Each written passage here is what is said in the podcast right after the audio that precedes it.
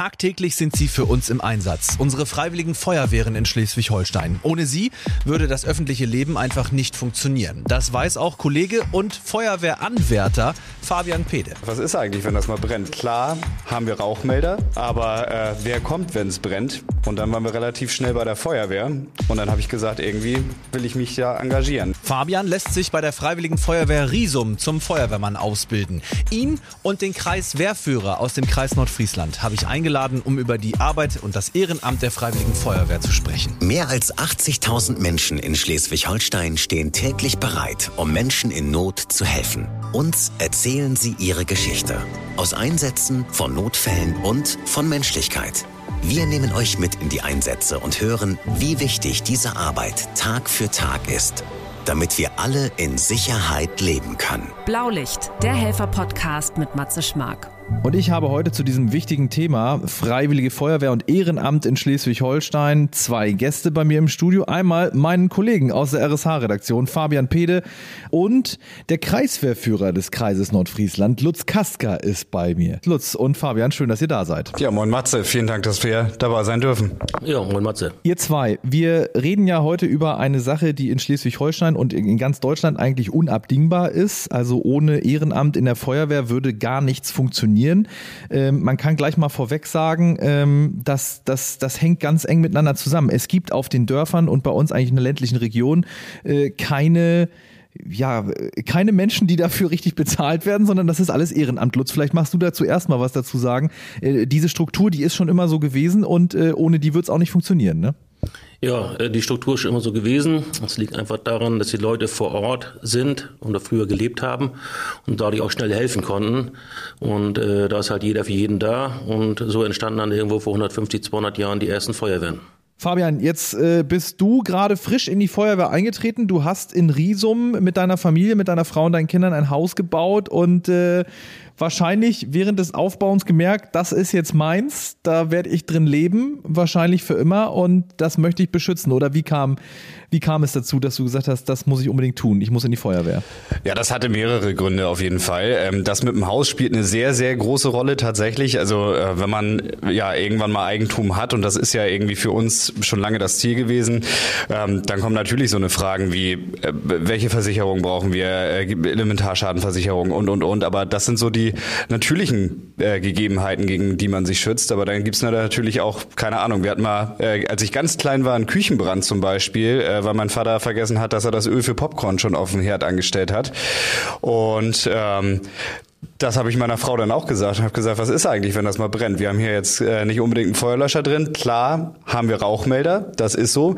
Aber äh, wer kommt, wenn es brennt? Und dann waren wir relativ schnell bei der Feuerwehr. Und dann habe ich gesagt, irgendwie will ich mich ja engagieren. Also jetzt, wo ich selber ein Eigentum habe, merke ich, wie wichtig das eigentlich ist, dass es äh, dieses Ehrenamt ähm, und dass es die ähm, Kameraden und Kameradinnen in den freiwilligen Feuerwehren bei uns gibt. Und dann kommt noch dazu, dass mein Sohnemann Pepe, äh, mittlerweile fünf Jahre alt, äh, schon seit Jahren zu mir sagt, Papa, ich möchte Feuerwehrmann und Schlosser werden. Und Opa Ludwig ist doch auch in der Feuerwehr in Riesum. Jetzt wohnen wir doch wieder hier. Kannst du denn nicht auch da anfangen? Und äh, das war der letzte Stoß in die Richtung. Und ja, dann habe ich mich angemeldet. Ja, das ist doch gut, wenn die Fünfjährigen dann schon für den Nachwuchs sorgen im Kreis Nordfriesland, zumindest was die Freiwillige Feuerwehr Riesum angeht.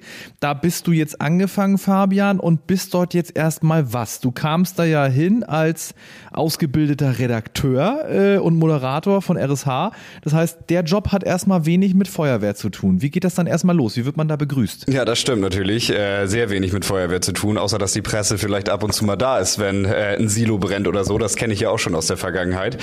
Nee, ähm, ich äh, ist natürlich Dorf, ne? Dorf durch und durch. Äh, Riesum Lindholm, da kennt man sich äh, und man kennt natürlich auch irgendwie den Wehrführer, Dirk Bregling äh, von Riesum. Und äh, den hatte ich dann irgendwann mal angehauen, habe gesagt, Dirk, ich würde gerne in die Feuerwehr. Und dann hat er gesagt, ja, das passt ganz gut, wir haben nächste Woche Grünkohl essen, dann kannst du gleich vorbeikommen und da lernst du mal alle kennen, die lernen dich mal kennen, wir stellen dich vor. Und dann ging das eigentlich recht schnell. Ähm, ein, zwei Wochen nach diesem Grünkohlessen, das war letztes Jahr im November, durfte ich auch schon meine ähm, Dienstkleidung aussuchen. Also es ist natürlich die Uniform, schickes weißes Hemd, äh, die Hose, ähm, dann das Sakko. Dann gab es schon die Schulterpolster mit. Dann gab es ähm, den, ja, was man so hat in der Feuerwehr. Ne? Also wir haben jetzt noch ein Poloshirt mit der Freiwilligen Feuerwehr Risum drauf, ein Kapuzenpulli und, und, und. Ähm, das durfte ich dann alles schon aussuchen, durfte mir auch Einsatzkleidung aussuchen. Da haben wir in Bred steht ein Feuerwehrshop. Ähm, da kommt eigentlich ganz Nordfriesland hin und äh, lässt sich einkleiden.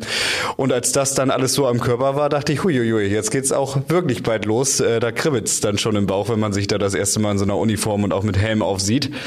Und dann kam tatsächlich schon irgendwann einmal die Sirene, zweiter Weihnachtstag. Ähm, und äh, Dirk Bregling, unser Wehrführer, sagte, ja, wenn ihr das hört, dürft ihr auch gerne schon kommen.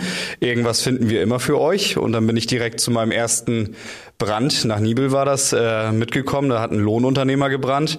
Und da durfte ich dann schon Schläuche ausrollen und aufrollen und ein bisschen was hin und her tragen. Das äh, fühlt sich natürlich auch schon toll an, muss ich sagen. Also es ist ähm, schon eine Ehre, dass man da äh, mithelfen darf und dass man äh, helfen darf. Und ähm, ja, seit dem 6. Februar mache ich jetzt äh, die Ausbildung in der Feuerwehr oder zum Feuerwehrmann und das ist der Truppmann Teil 1. Das geht jetzt zwei Monate bis März. Ja, das heißt, du hast gerade schon beschrieben, was man da so hat, nämlich so ein Kribbeln, also dass man weiß, jetzt geht das auch tatsächlich los und man hat den Ernst begriffen dass man da jetzt wirklich mit muss. Du hast ja am Anfang gesagt, man, man macht das aus einer Motivation heraus, weil man vielleicht auch sein eigenes Hab und Gut geschützt haben will und wissen will, dass da Menschen kommen, wenn wir die 112 wählen. Und ich glaube, viele von uns tun das einfach automatisch. So oft im Leben muss man die Gott sei Dank nicht wählen, die Nummer. Aber wenn man sie braucht, dann kann man in Deutschland eigentlich sehr sicher sein. Dann kommt auch Rettung, dann kommt auch Hilfe.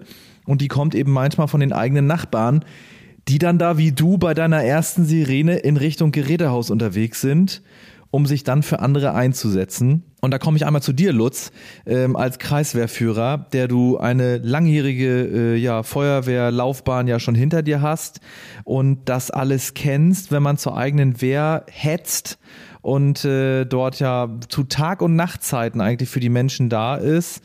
Ähm, ist das bei dir auch immer noch so, dass es kribbelt, wenn man weiß, man muss zum Einsatz, man muss äh, ja raus? Ja, das ist immer so. Äh, da kommt Adrenalin in die Adern. Ähm, ja, es ist eine Frage der Geschwindigkeit, muss relativ schnell sein. Natürlich aber auch mit Sicherheit zum Gerätehaus kommen. Ja, und dann äh, muss es doch zügig abgehen, dass wir auch entsprechend helfen können. Aber es ist jedes Mal aufregend, Spannung, äh, pur eigentlich. Und man ruft dann ja auch Dinge ab, die man gelernt hat. Fabian hat uns gerade erzählt, Lutz, er äh, ist da jetzt in den ersten ja, Teilen der Ausbildung im Kreis Feuerwehrverband zu lernen, was es eigentlich ist, ein Feuerwehrmann, eine Feuerwehrfrau zu sein. Das heißt, man macht da erstmal Lehrgänge. Wie sieht das bei euch aus? Äh, Fabian kam als Papa und wie gesagt Redakteur zu euch. Und jetzt geht das mit der Ausbildung los. Was ist der Truppmann? Wie geht das weiter? Und was lerne ich da erstmal für Grundfähigkeiten? Also ein Truppmann, äh, das Wichtigste ist erstmal das Gerät kennenzulernen. Äh, dass man weiß, äh, wenn man benennt, hol man einen Schlauch, das ist noch relativ einfach, ein Schlauch kann man erkennen.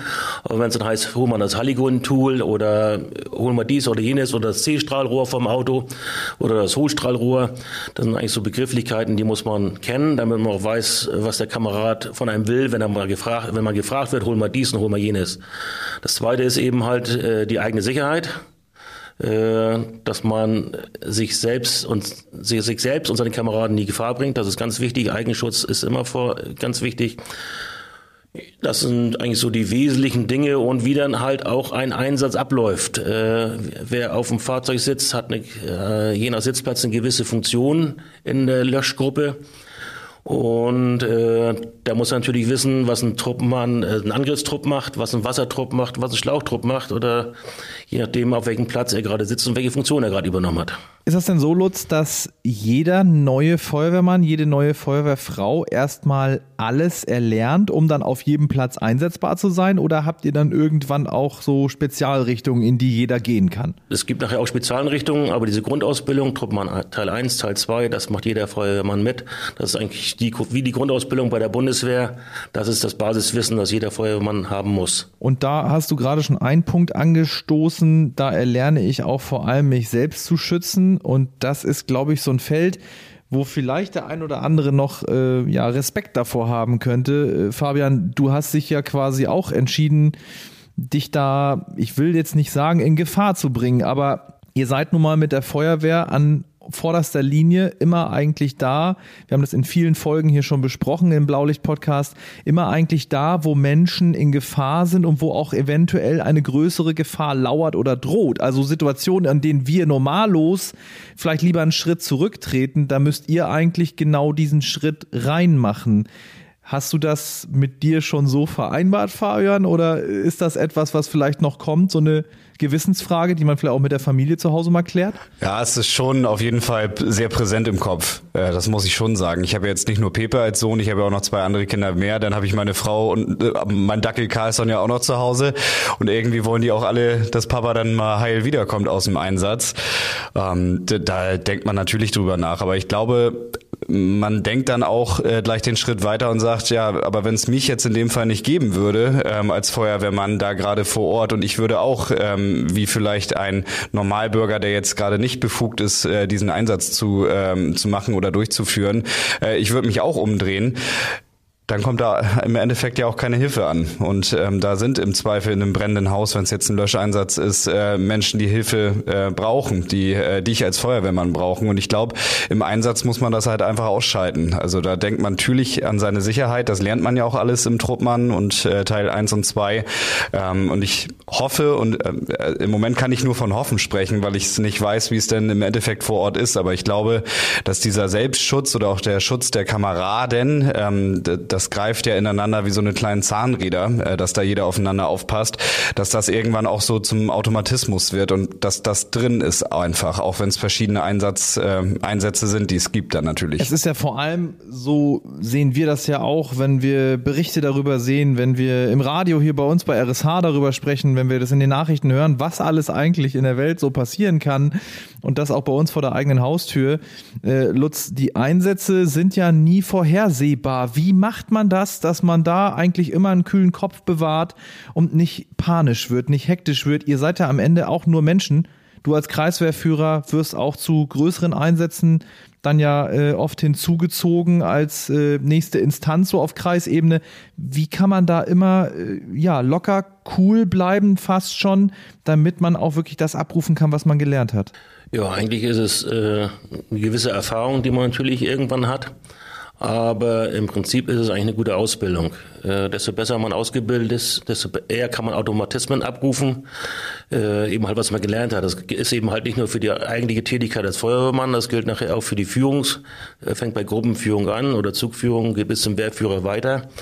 Ähm, da erlernt man auf den entsprechenden Lehrgängen entsprechende Szenarien abzuarbeiten, ähm, gepaart dann mit einer gewissen Erfahrung, die im Laufe der Zeit dazukommt so dass man dann in der Schublade immer aufziehen kann und sagen, okay, das könnte ein probates Mittel jetzt sein, auch für diesen Einsatz, auch wenn jeder Einsatz natürlich anders ist. Ja, wenn du das spürst, Lutz, ich meine, du sagst das gerade selber, es ist zum größten Teil auch wirklich Erfahrung und die kommt eben beim Machen über all die Jahre, die kommen die kommt über viele Einsätze und ich glaube, da kann man in den Wehren auch immer froh sein, wenn es eben ältere Kollegen gibt, die einem auch mal unterstützende Worte begeben können, die wissen, was jetzt vielleicht gleich bei einem Unfall, ihr nennt das ja technische Hilfeleistung, was da alles so anfallen kann und wenn man da als junger Feuerwehrmann, als junge Feuerwehrfrau so dabei ist, dann ist man da vielleicht auch gar nicht immer so locker, wie ihr das dann sein könnt oder ist vielleicht in dem Moment auch ein bisschen aufgeregter.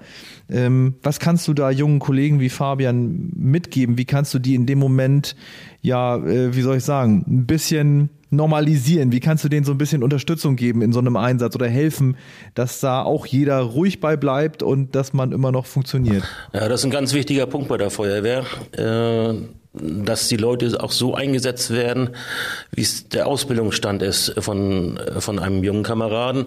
Ich kann natürlich äh, von Fabian jetzt nicht erwarten, ähm, dass, er, dass wir auf einen Unfall zukommen und ich schicke ihn dann als erstes los und da den Verunfallten zu retten. Äh, das kann unschöne Bilder sein.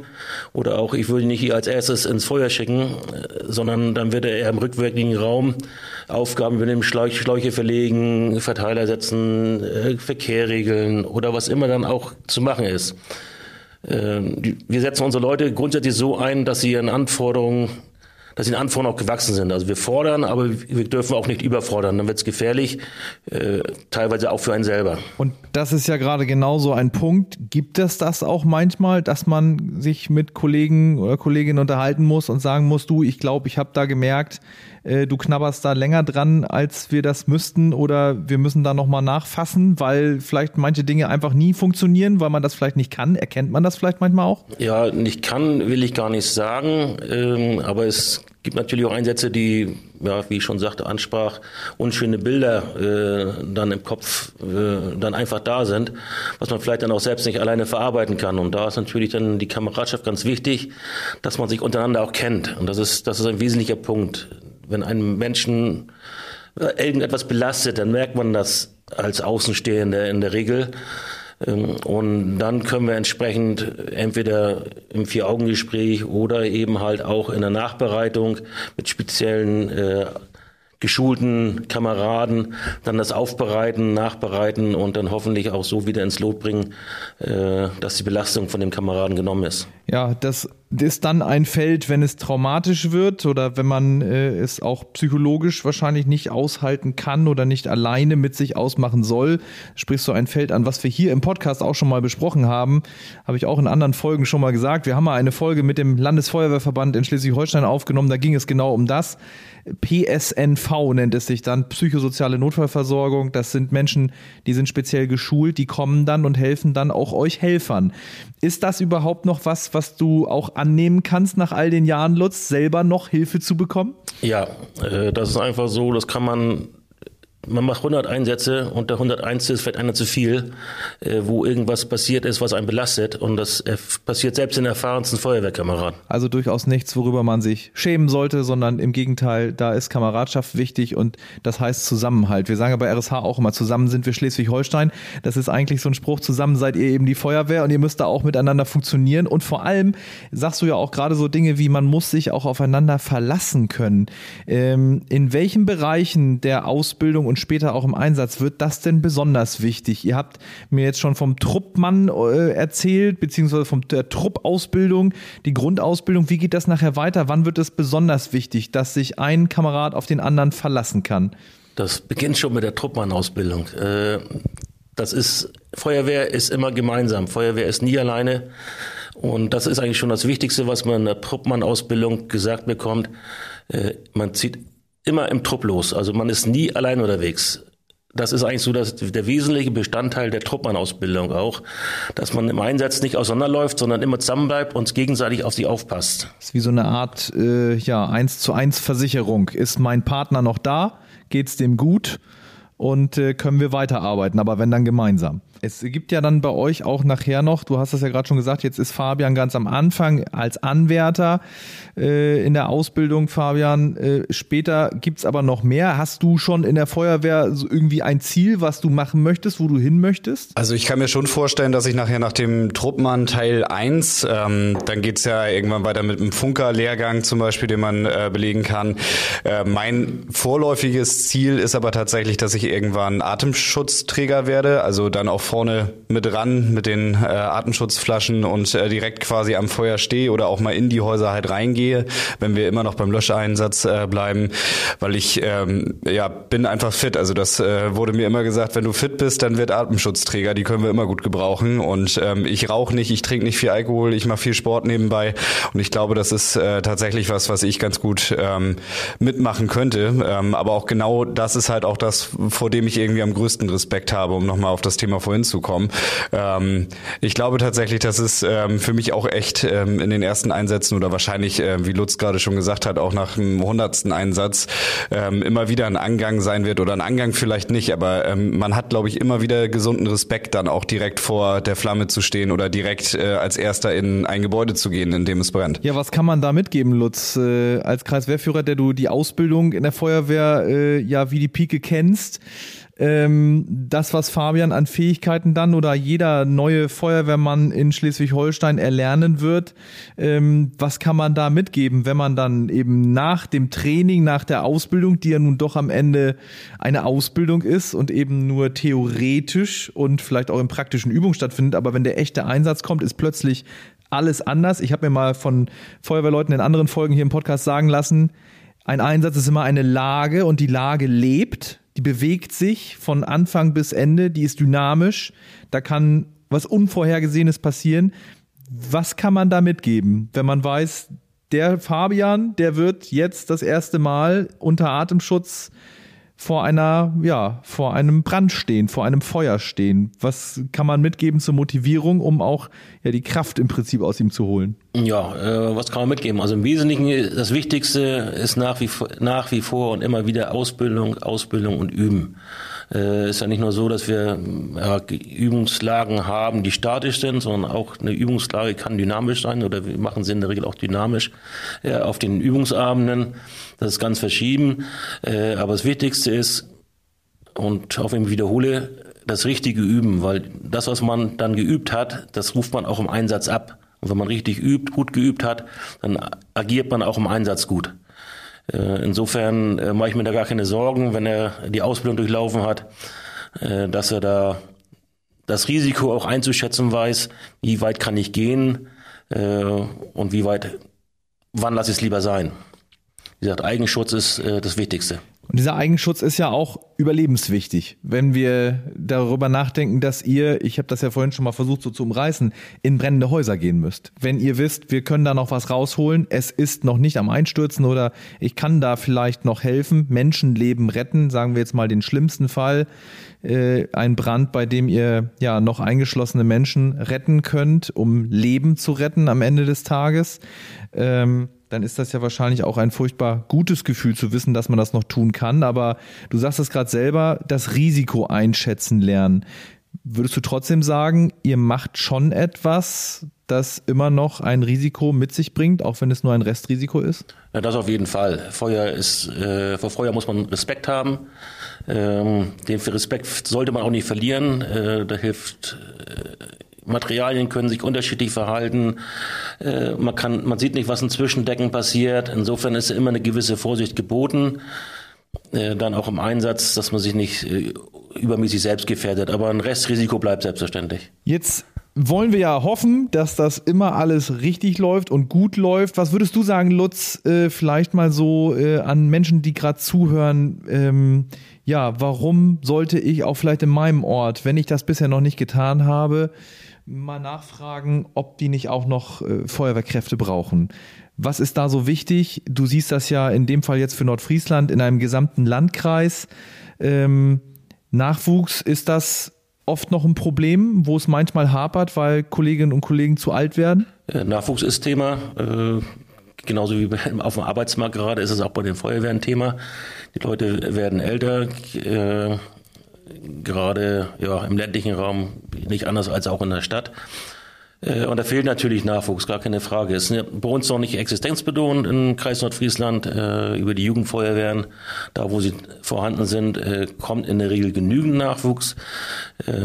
Woanders, wo keine Jugendfeuerwehr ist, sieht es dann zum Beispiel schlechter aus. Äh, leider gibt es so viele Leute wie Fabian, die dann einfach mal auf den Dienstabend vorbeikommen und sagen, ich habe Lust mitzumachen.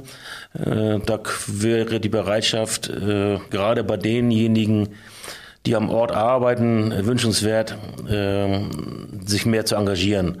Weil eins ist bei der Feuerwehr ganz wichtig, gerade wenn es brennt. Äh, wir müssen innerhalb von acht Minuten da sein, das sagt das Gesetz. Äh, und diese acht Minuten kommen nicht von, die kommen nicht von ungefähr. Äh, das ist eben halt die Zeit, äh, die ein durchschnittlicher Zimmerbrand oder ein Standardzimmerbrand braucht, bevor er durchzündet. Also acht Minuten haben wir Zeit hinzukommen und anfangen zu löschen. Und vier Minuten gehen für die Alarmierung drauf. Also nach zwölf Minuten sollten wir gerne da sein. Danach wird es auch schwierig für uns. Und deshalb ist es umso wichtiger, dass immer genügend Menschen, immer genügend Kräfte da sind, die sich gegenseitig helfen können. Ich habe hier zwei ganz tolle Nordfriesen sitzen. Fabian, ich höre da raus und ich glaube, da kann Lutz dann jetzt grinsen und auch gerne zustimmen. Du wirst dabei bleiben. Die Freiwillige Feuerwehr Riesum hat ein neues Mitglied und du lässt dich weiter ausbilden. Du hast nicht vor, aufzuhören. Nein, auf gar keinen Fall. Also was ich vielleicht am Anfang auch gar nicht äh, erwähnt habe, ist, ähm, dass äh, klar, Kameradschaft ist eigentlich das Größte, was es in der Feuerwehr gibt. Und wenn das läuft, dann läuft, glaube ich, auch alles andere drumherum. Und bei mir ist das halbe Baugebiet in der Feuerwehr. Das sind alles meine Nachbarn. Die sind alle äh, fast in meinem Alter. Und die, wenn ich jetzt Pepe in den Kindergarten bringen, dann kommen die mir entgegen und sagen, na Kamerad, äh, da wird man nicht mehr mit nur Fabi angesprochen, sondern auch schon direkt auf so einer Feuerwehrebene. Und das ist jetzt wirklich nicht so dahingesagt, das ist tatsächlich so. Also in Riesum Lindholm, da muss ich wirklich mal für die Gemeinde sprechen. Das wird in vielen anderen Gemeinden auch sein, aber da wird Feuerwehr tatsächlich gelebt. Ich habe mich vorhin auch schon mal im Vorfeld mit Lutz unterhalten. Ähm, wir haben ähm, zwei Feuerwehren, freiwillige Feuerwehren in Riesum Lindholm, einmal den Teil Riesum, einmal Lindholm und wir sind in beiden bei über 50 äh, Feuerwehrkameraden und Kameradinnen und ich glaube, ähm, das kann nicht jedes Dorf, äh, zumindest prozentual auf die äh, auf die Einwohner von sich behaupten, dass man so gut aufgestellte Wehren hat. Also äh, wenn man rein objektiv das betrachtet hätte, hätten sie mich vielleicht in jetzigen Momenten noch nicht unbedingt gebraucht, aber das gab keinen Zweifel, dass ich da rein möchte und äh, dass die mich auch aufnehmen wollten. Und ähm, ja, wie schon gesagt, diese Kameradschaft, die ist einfach so toll, ob es jetzt ein Boseln ist oder ähm, das Feuerwehrfest, was immer im Februar stattfindet. Oder äh, Grünkohl essen, eine Fahrradrallye machen wir. Und ähm, das ist einfach eine tolle Gemeinschaft. Und allein deswegen gehe ich schon nicht raus. Und wenn man dann dazu auch noch Menschenleben retten kann, ob es jetzt beim technischen, äh, äh, bei einer technischen Hilfeleistung ist oder ähm, in einem Löscheinsatz, ähm, ich glaube, was Größeres gibt's nicht an Gemeinschaft und an Aufgabe, die man haben kann irgendwie in einer ähm, in einer Organisation. Das würde ich mal sagen, sind die besten Schlussworte, die ein neues Feuerwehrmitglied treffen kann. Passt perfekt auch für unsere Folge. Ich sage euch beiden ganz, ganz lieben Dank. Ich versuche an der Stelle auch immer stellvertretend, glaube ich, für jeden Danke zu sagen. Auch mal Danke zu sagen für so einen Job, den ihr da freiwillig eingeht. Denn Lutz hat das zu Beginn gesagt, das ist ein Ehrenamt. Und Ehrenamt heißt nach wie vor, das müssen wir hier immer wieder betonen, das läuft alles neben der normalen Arbeit. Dafür gibt's keinen einzigen Cent. Das ist freiwillige Freizeit, die da eingesetzt eingesetzt wird und das tut ihr für andere und ohne das würde es auch bei uns in Schleswig-Holstein nicht funktionieren. Lieben Dank, dass ihr mit mir gesprochen habt. Ich wünsche euch immer äh, gute Einsätze, kommt immer heil nach Hause. Lutz, du natürlich auch als Kreiswehrführer, der du nur öfter auch unterwegs bist. Fabian, dir viel Erfolg bei der Ausbildung und vielleicht hören wir uns ja mal wieder aber hoffe natürlich, dass äh, ja, ihr immer wohlbehalten und heile in euren Familien zu Hause wieder ankommt und sage für heute erstmal danke, dass ihr uns ein klein bisschen über das Feuerwehrdasein und die Feuerwehrausbildung erzählt habt und wie man da vielleicht auch in seinem Dorf demnächst mal nachfragen kann, wenn man da jetzt Lust und Laune drauf hat, in die Freiwillige Feuerwehr in Schleswig-Holstein einzutreten. Danke, ihr zwei. Ja, danke auch. Vielen Dank dir, Matze. Blaulicht, der Helfer-Podcast. Ihr wollt uns eure Geschichte erzählen. Ihr wart selbst schon mal als Retterin oder Retter live dabei oder euch wurde geholfen. Dann schreibt uns auf rsh.de. Das war Blaulicht der Helfer-Podcast. Ein RSH-Original-Podcast von Ulrike Kirchner und Matze Schmark. Alle Folgen hört ihr auf rsh.de und in der RSH-App. Eine Produktion von Regiocast, deutsches Radiounternehmen.